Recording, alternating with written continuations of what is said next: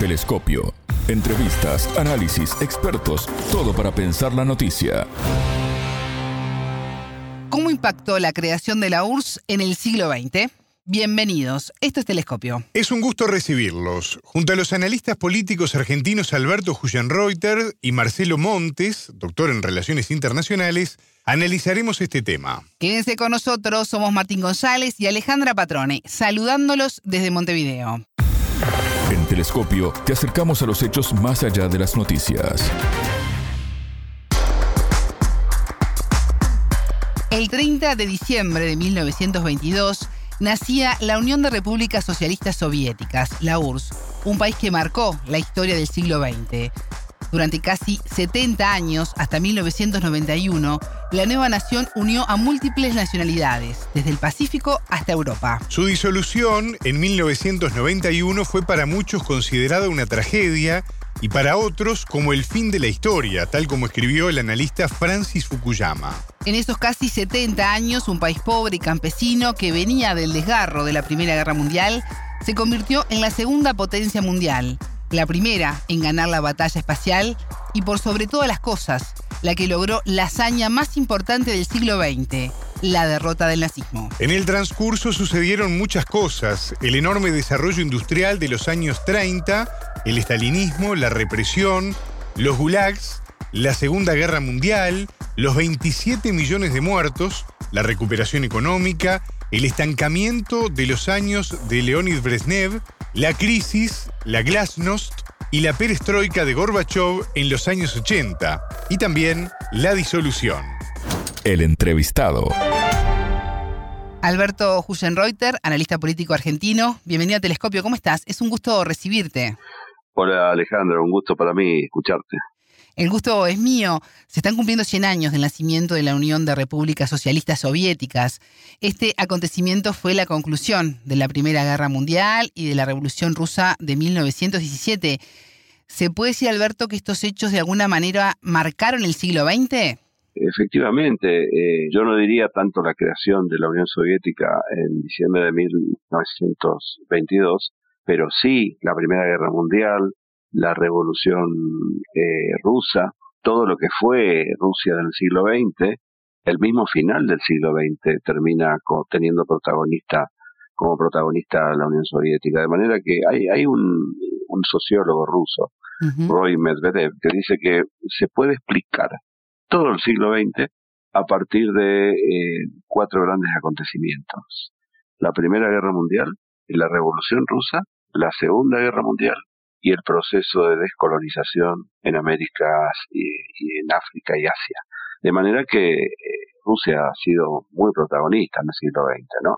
La misma Guerra Fría, generalmente se tiene la idea de que comienza en 1945, o sea, el lugar común es que la Guerra Fría comienza en el año 45. Ahora, si uno hace una lectura de otros autores, pluraliza más la lectura, eh, bueno, hay autores que, que, sostienen que en realidad la Guerra Fría comenzó en 1917.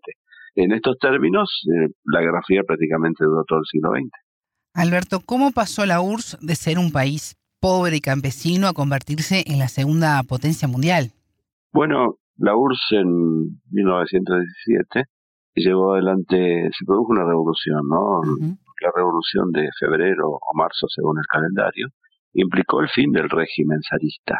El régimen zarista era un sistema muy semicapitalista, era básicamente un país agrario con un número de analfabetismo muy, eh, muy alto, con capitales extranjeros que estaban radicándose cada vez más en, en, la Rusia zarista desde el fin del siglo XIX, principio del siglo XX. era un país atrasado, Rusia, ¿no? Una, una autocracia zarista eh, atrasada.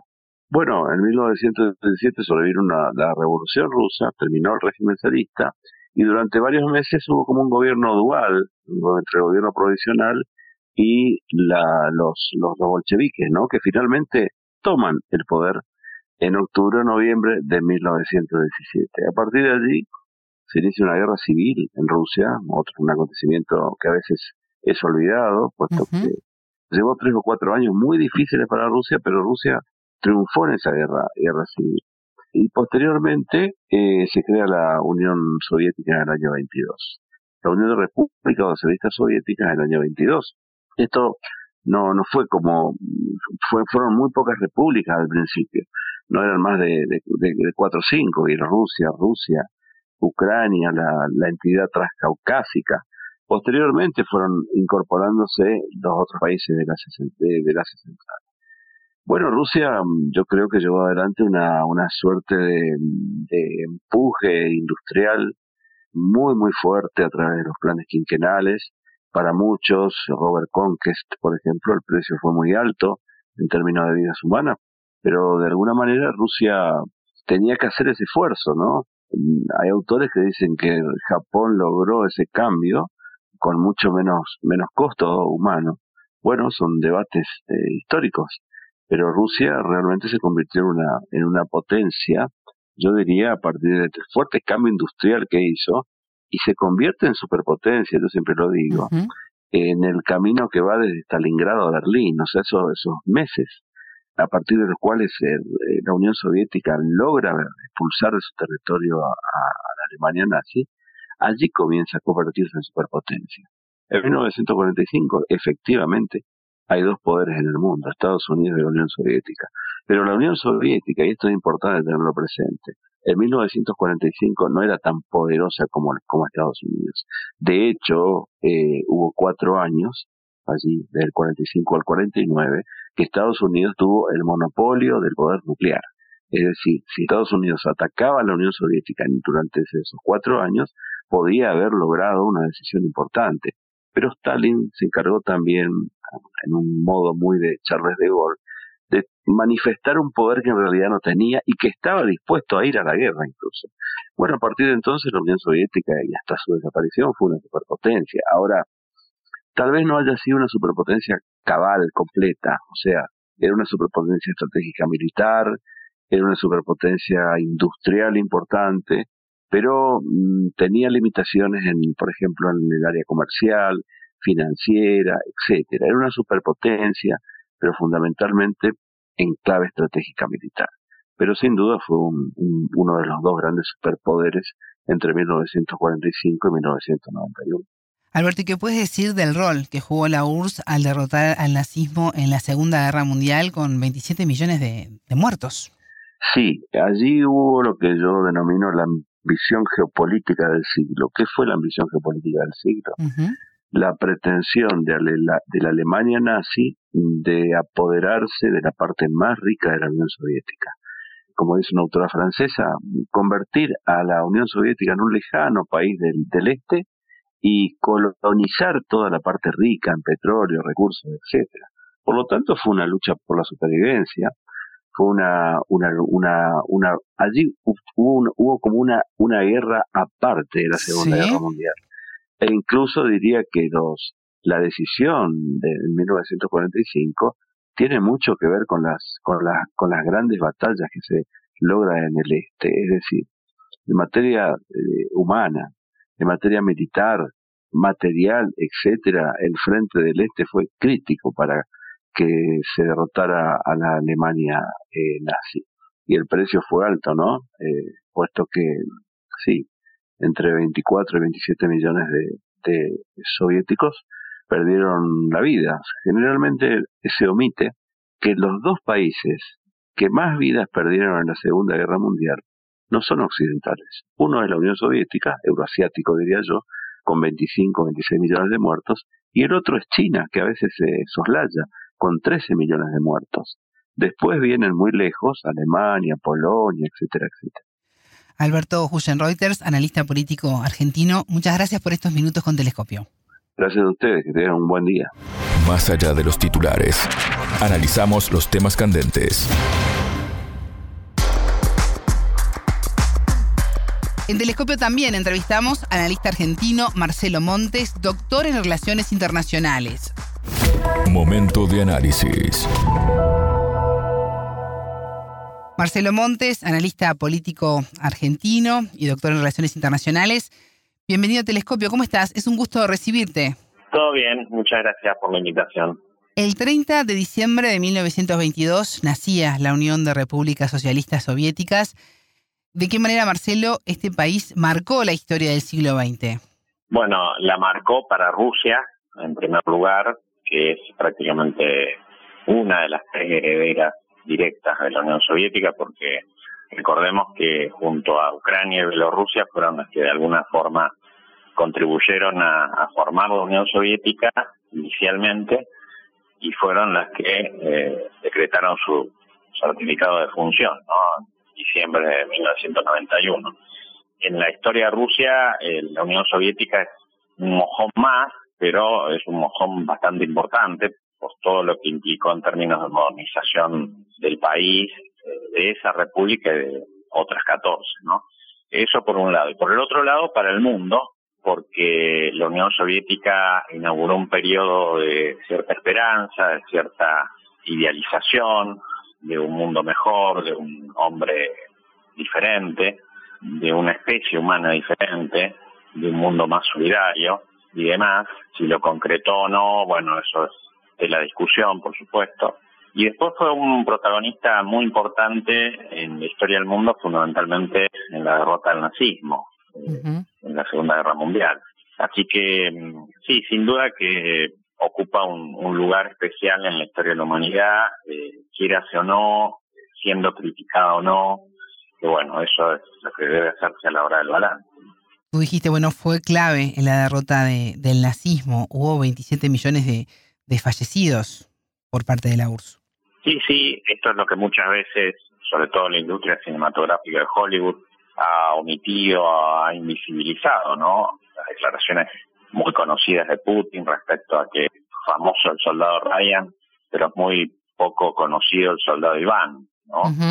Es decir, eh, la gran cantidad de soldados soviéticos de distintas nacionalidades, no solo rusos, incluso ucranianos, subrayo lo ucraniano sobre todo a partir de la reivindicación que hizo ayer Zelensky de Bandera, ¿no? un colaboracionista nazi, justamente en la lucha contra el nazismo. La gran cantidad de muertos, la gran cantidad de heridos, mutilados que quedaron por la guerra y que fueron básicamente sangre soviética. Y el gran aporte que hizo la Unión Soviética, sobre todo en el frente oriental, cuando Occidente le reclamaba mayor protagonismo, le reclamaba que resistiera contra los nazis en su propio territorio, para que de esa manera se pudiera efectivizar el día D, eh, esto es algo que generalmente hoy se olvida, ¿no? Es decir, Churchill pidiéndole por favor a Stalin, más allá de las diferencias ideológicas, que la Unión Soviética sobreviva al ataque nazi, al ataque alemán, para eh, de esta manera los líderes occidentales programar el desembarco en Normandía. Marcelo, durante casi 70 años la nueva nación unió a múltiples nacionalidades entre el Pacífico hasta Europa. ¿Por qué implosionó en 1991? Sí, lo que tú marcas es una de las grandes virtudes de la Unión Soviética, la posibilidad de haber mixturado gran cantidad de naciones eh, y gran cantidad de culturas y religiones. Pensemos que había repúblicas de origen musulmán dentro de la Unión Soviética, aun cuando la ideología internacionalista soviética impedía pensar en términos religiosos y demás detalles de tipo cultural. Ciertamente esa es una de las grandes virtudes, la otra es la cuestión educativa, sin duda que, generaba una, una moral educativa muy interesante a partir de, la, de los programas homogéneos que tenía. Yo diría que respecto a la implosión, eh, el factor decisivo eh, fue el liderazgo de Gorbachev. Más allá de que en Occidente muchas veces se hace hincapié en factores externos de la Unión Soviética, como la aparición de Ronald Reagan, de Margaret Thatcher, de Juan Pablo II, bueno, la propia derrota de Afganistán, de la Unión Soviética en Afganistán. Yo creo que el, factor que termina siendo decisivo para la implosión es la aparición del liderazgo de Gorbachev, porque Gorbachev eh, genera una serie de más allá de su idealismo, ¿no? Eso no está en, discusión ahora, y su pacifismo, eh, señala eh, una serie de, o genera una serie de decisiones que de alguna forma eh, van alentando y alertando a los actores propios de los países satélites de la Unión Soviética a tomar sus recaudos y eventualmente separarse de la Unión.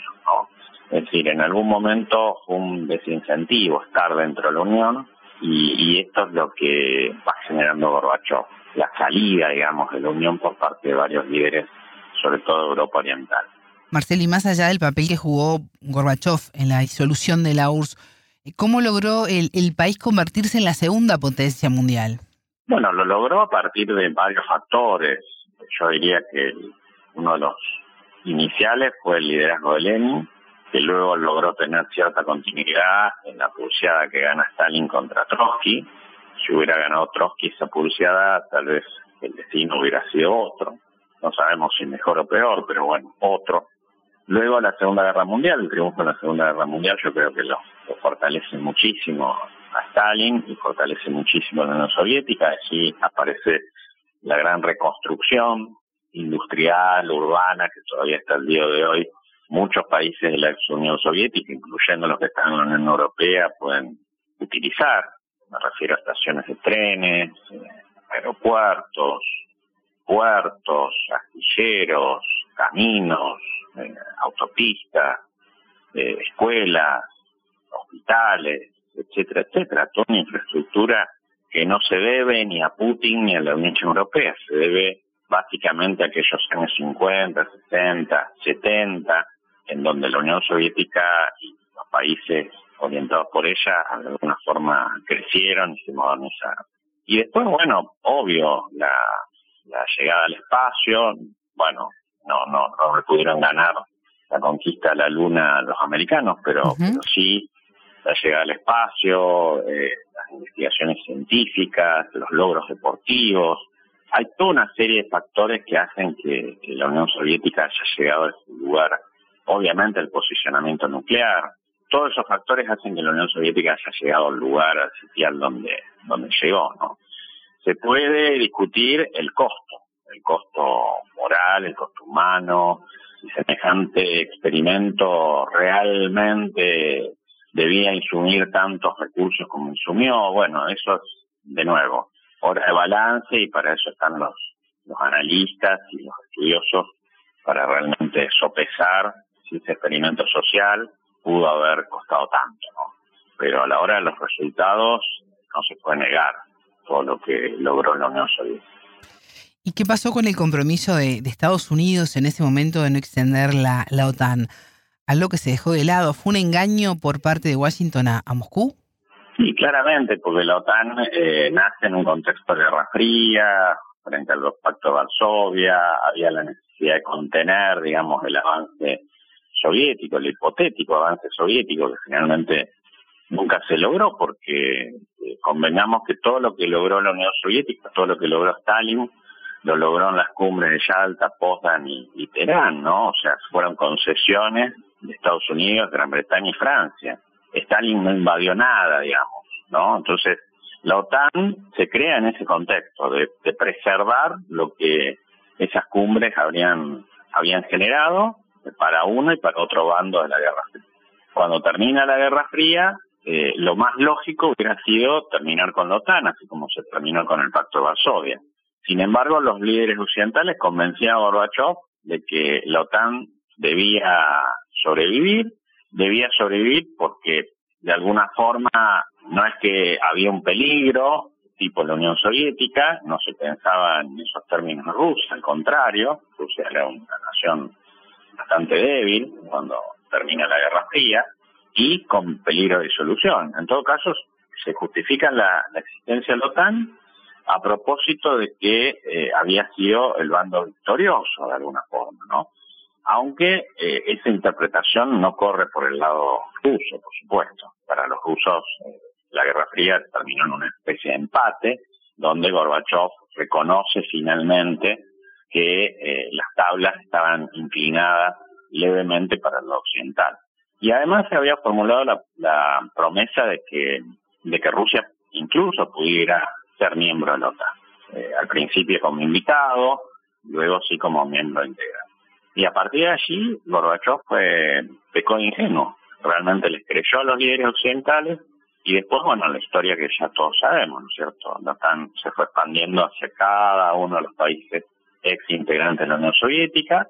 Estos fueron recreando su identidad nacional a partir de ese otro que era Rusia, haciéndole creer al mundo que Rusia era básicamente la continuidad de la Unión Soviética, cuando todos en realidad habían colaborado con la Unión Soviética, no solamente los rusos. Y bueno, la historia llega hasta el 2008, en donde casi, casi se logra que Georgia pertenezca a la OTAN y bueno, ya la historia más reciente la conocemos, el intento de integrar Ucrania a la OTAN y demás, es decir, llegar hasta el propio corazón prácticamente de la ex Unión Soviética y del corazón de la cultura eslava, ¿no? Marcelo Montes, analista político argentino, doctor en Relaciones Internacionales, muchas gracias por estos minutos con Telescopio. No, gracias a vos y bueno, estamos a disposición, por supuesto, deseándole también felicidades a, a todo el público de Telescopio. Telescopio. Ponemos en contexto la información. Hasta aquí, Telescopio. Pueden escucharnos por sputniknews.lat. Telescopio. Un espacio para entender lo que sucede en el mundo.